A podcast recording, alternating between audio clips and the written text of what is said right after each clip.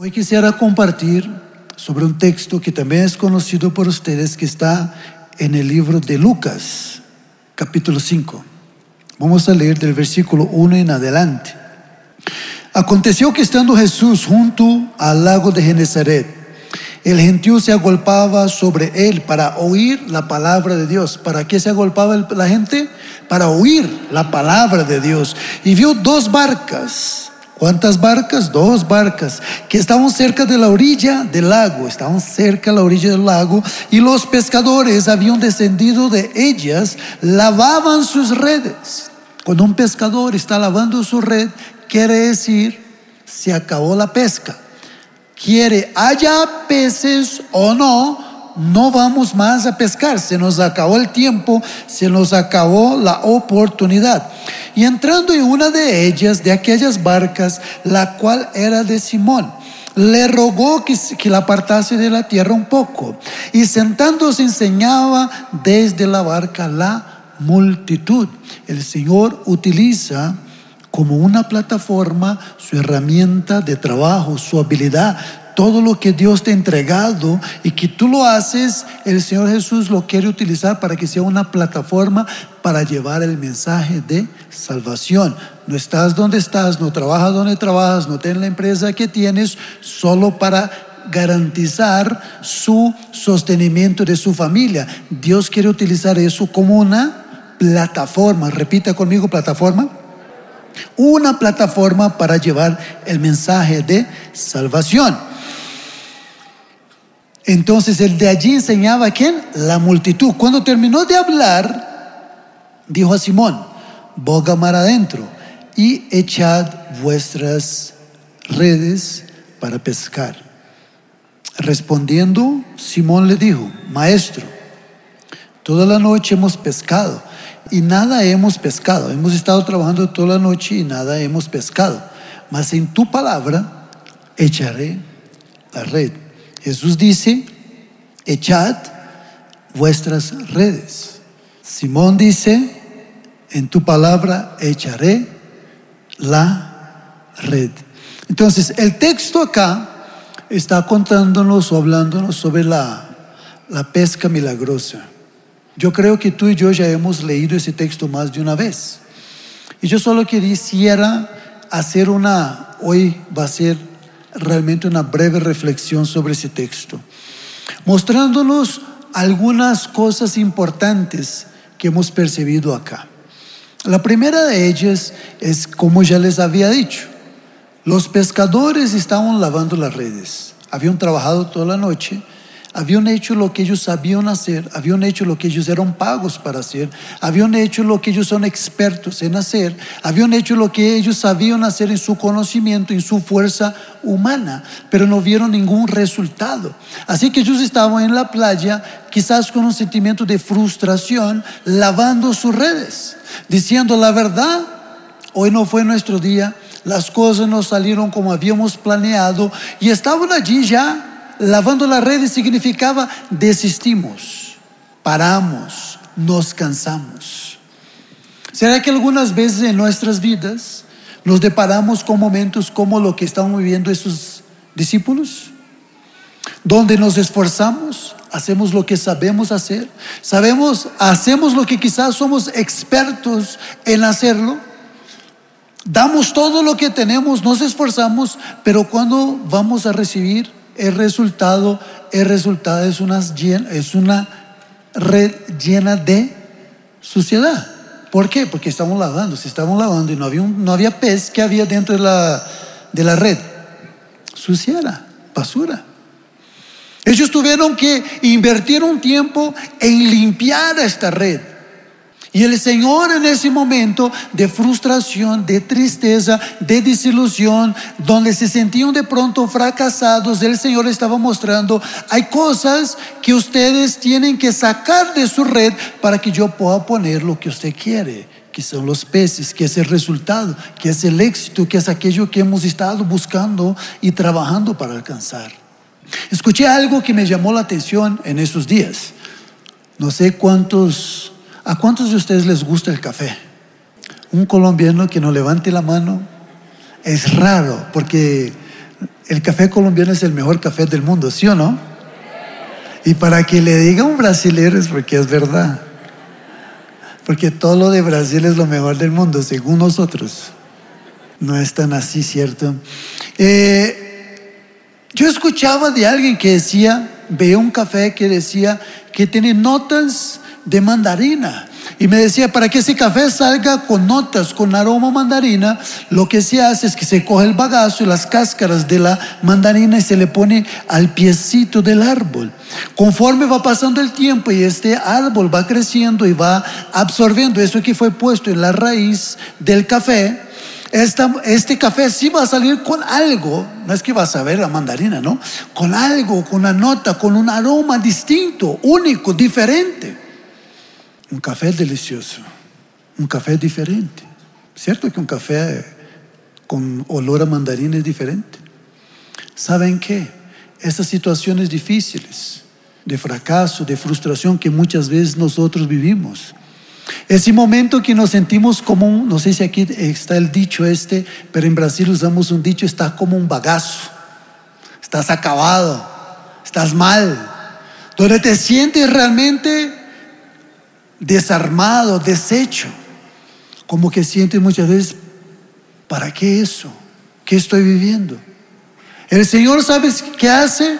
Él coge ese bagazo, Él coge esa frustración, Él coge ese momento difícil y Él le pone allá en el pie de ese arbolcito, al pie del madero, que representa la madera para nosotros, el madero, la cruz. Y si tú llevas esto al pie de la cruz, ¿sabes qué va a hacer el Señor? Él va a hacer con que de allí salga un aroma único y agradable a Él. Y el Señor va a mostrar cuán único y especial eres tú. Porque nadie ha vivido, ha experimentado lo que tú has vivido, ha experimentado.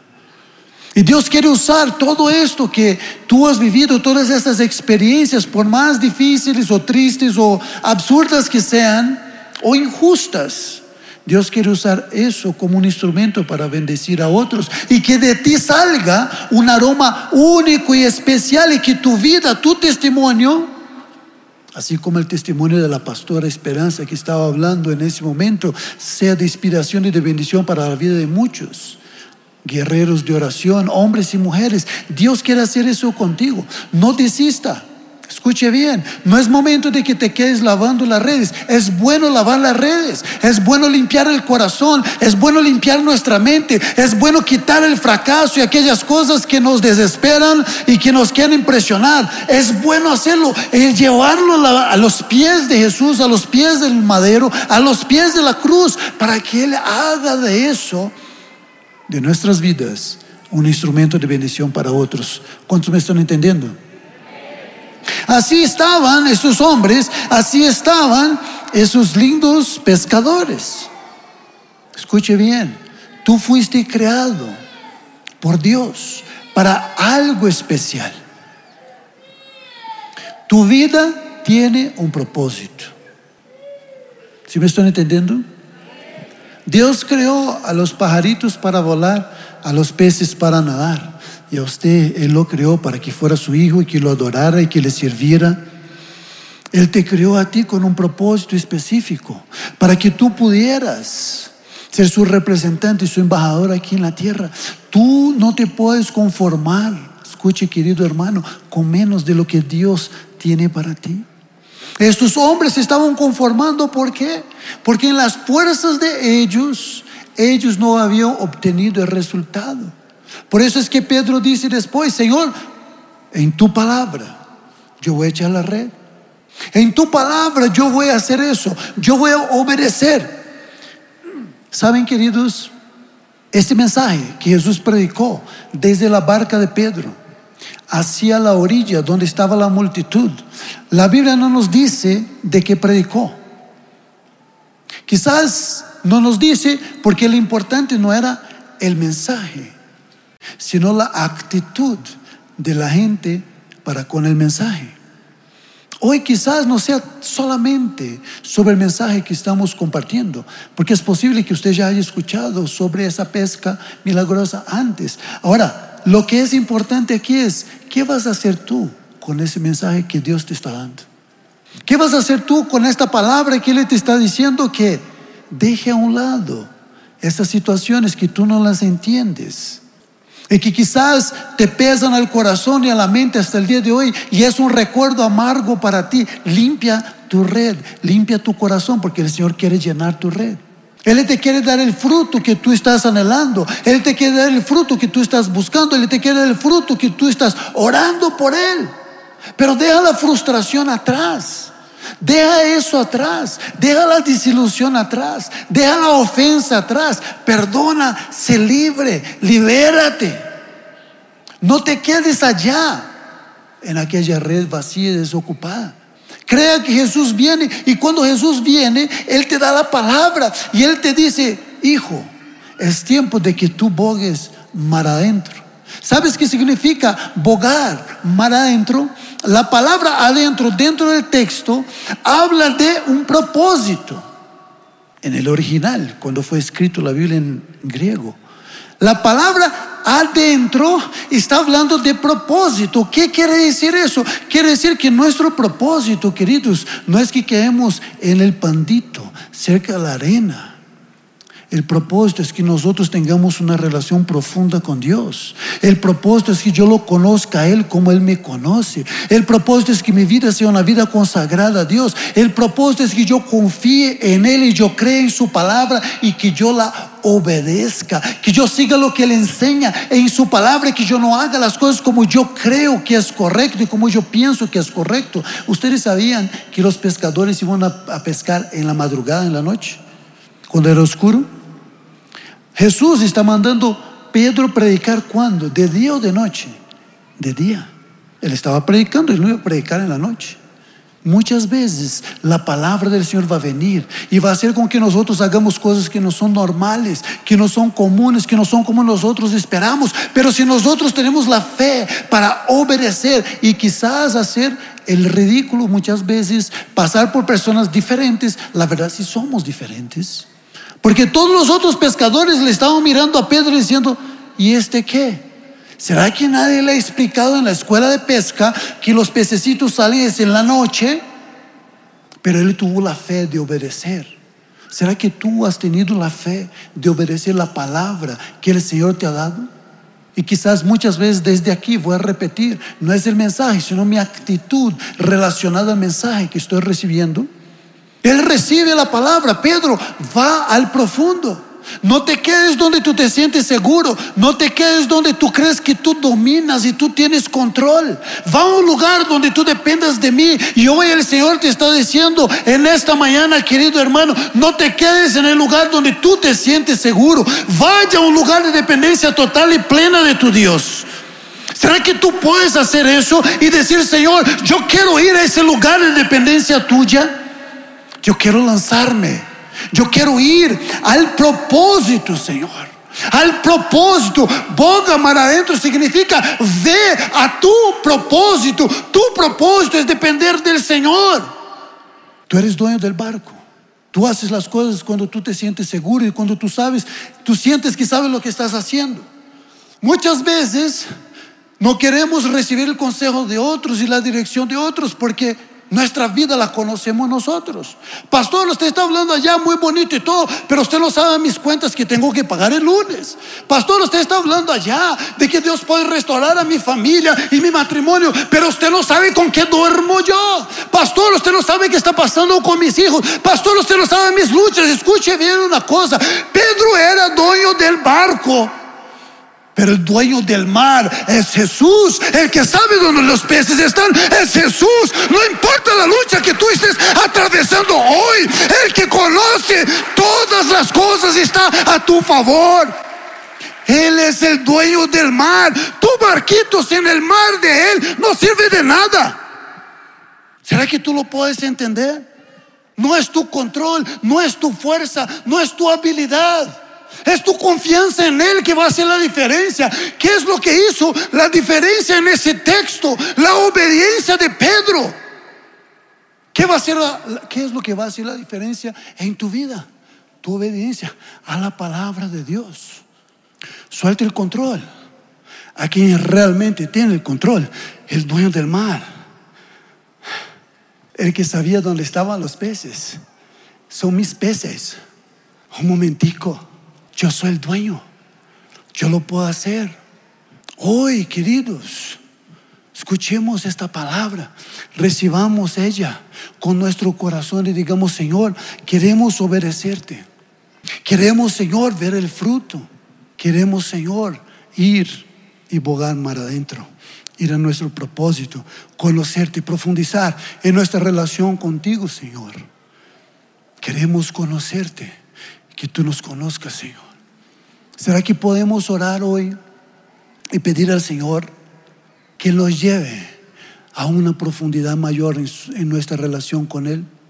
Que ya no nos quedemos en la, en la arenita, en la orillita del mar, sino que osemos ir más allá hacer cosas diferentes, para que vivamos cosas diferentes con el Señor. Aquí hay algo muy interesante. El Señor le dice a Pedro, Pedro, eche vuestras redes. Eso es lo que dice. Pero luego dice que Pedro hizo qué?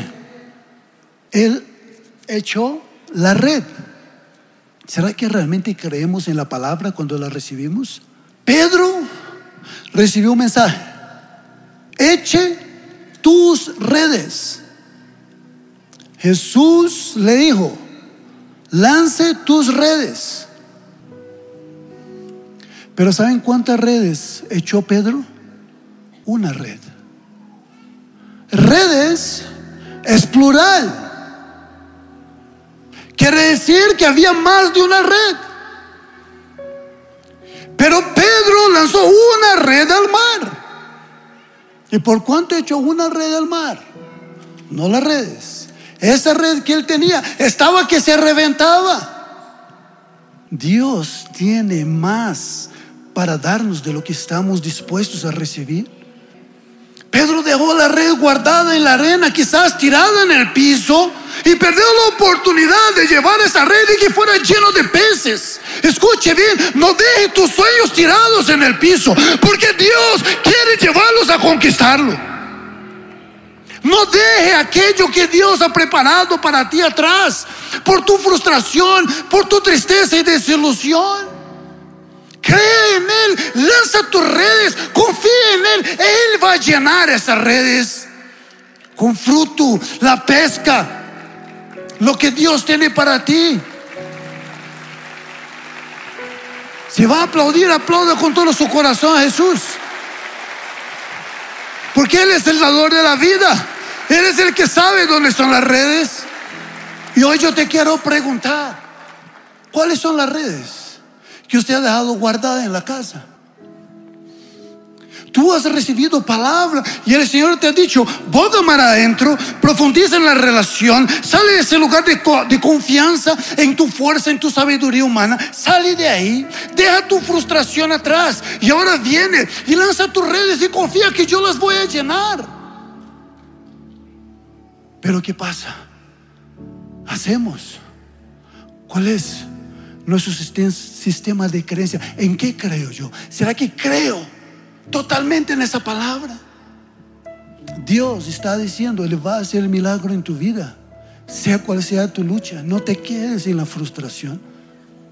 Dios va a hacer el milagro, le va a usar lo que está en tus manos como una plataforma para llevar el mensaje de salvación. Él va a hacer algo grandioso en tu vida y tú tienes que creerlo. No deje nada atrás. No deje un sueño atrás. Hoy tú vas a llevar delante del Señor, delante de tu rey. De tu rey, el rey de reyes, el Señor de señores. Hoy vas a entregar todo en su presencia hoy. Vas a entregar todo delante de Él. Y vas a decir, Señor, todas mis redes, yo quiero llevar a los pies de la cruz toda mi tristeza, toda mi frustración. Yo quiero, Señor, coger todo eso que representa mis sueños y llevar delante tuyo, Señor. Porque yo sé que en ti hay salvación. Yo sé que en ti, Señor, hay esperanza. Yo no voy a guardar nada, yo no voy a retener nada. Escuche bien, hermano. No podemos guardar o retener ninguna área de nuestras vidas. que el Señor no tenga el control. Él debe tener el control de todas las áreas de nuestras vidas muchas veces. Esta red que no fue llevada a la pesca es un área de mi vida que yo no he decidido todavía entregar a Jesús. Por eso yo entrego algo a Jesús. Pero yo no le entrego todo, yo retengo algo. Y cuando viene la bendición, la bendición es muy grande y me quiere reventar y yo me siento presionado por ella. ¿Por qué? Porque yo no le he entregado todo y yo no he rendido todo a Jesús. Y mi invitación en esta mañana para ti es, desafíate a rendirlo todo a Él en esta mañana. Que tu vida sea totalmente para Él. ¿Sabe? Hoy es el día. Se celebra el domingo de Ramos, si sabían? ¿Qué significa ese domingo de Ramos? Jesús viene montado en un burrito y él va entrando a Jerusalén, que es el lugar donde él va a cumplir su propósito, él va a entregar su vida el próximo domingo. Él va a resucitar. Entonces está Jesús por la calle caminando y él les echó las ramas, los, las, las palmeras ahí para que el burrito y Jesús pudieran pasar y fue una fiesta muy grande. Y yo sé que usted lo sabe muy bien. Allí todos empezaron a gritar Osana, Osana al que viene en nombre del Señor y esa misma multitud después fue la que gritó crucifica oh, crucifica oh, crucifica oh". en Apocalipsis el capítulo 19 el versículo 6. Dice así. Después vi el cielo abierto y delante de mí había un caballo blanco su jinete se llama fiel y verdadero, porque juzga y combate con justicia. Sus ojos eran como una llama de fuego y tenía muchas coronas en su cabeza, muchas coronas en su cabeza. Tenía un nombre escrito en él, pero solamente él lo conocía. Su ropa estaba empapada en sangre y su nombre era la palabra de Dios. Los ejércitos del cielo los seguían montados en caballos blancos. Estaban vestidos con lino blanco fino y puro. De su boca salió una espada para vencer a las naciones. Las gobernaba con vara de hierro y exprimirá las uvas en la pileta de la gran ira del Dios Todopoderoso. Este nombre estaba escrito en su ropa y en su muslo, Rey de Reyes y Señor de Señores. Apocalipsis 19, del 11 al 16. Ustedes saben cuándo Jesús se va a volver a montar en un caballo cuando esto suceda. Él se montó en un asnito y él entró a Jerusalén, humilde, como un hombre común que murió en la cruz. Pero él va a volver, pero no como uno cualquiera. Él va a volver como el Dios Todopoderoso, de sus ojos fuego, de su boca una espada. Y Él va a venir con todo su poder y su gloria. Y en su ropa y en su pierna estará escrito, Él es el Rey de Reyes, el Señor de Señores, queridos hermanos. Lo que hablamos y predicamos en este lugar no es un cuento, no es una historia, es la realidad, la realidad de la palabra de Dios. Jesús va a volver y va a regresar por su iglesia. Tú y yo tenemos que estar preparados y mientras Él viene debemos andar y vivir una vida de fe, creyendo y obedeciendo su palabra, haciendo lo que Él nos enseña y creyendo que Él está dispuesto a bendecirnos, a levantarnos y a usarnos. Yo quiero pedir que ustedes se pongan de pie conmigo, por favor. Vamos a orar.